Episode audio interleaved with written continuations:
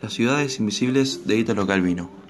En Ercilia, para establecer las relaciones que rigen la vida de la ciudad, los, habitantes tienden hilos en los ángulos de las casas, blancos o negros, o grises o blanquinegros, según indiquen las relaciones de parentesco, intercambio, autoridad, representación.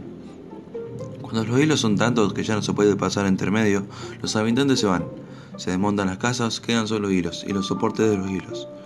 De la ladera de un monte, acampados con sus trastos, los prófugos de Sicilia miran la maraña de los hilos tendidos y los palos que se levantan en la llanura.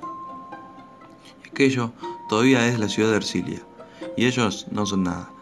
Vuelven a edificar Ercilia en otra parte, tejen con hilo de una figura similar que consideran más complicada y al mismo tiempo más regular que la otra. Después la abandonan y se trasladan a un lugar más lejos con sus casas.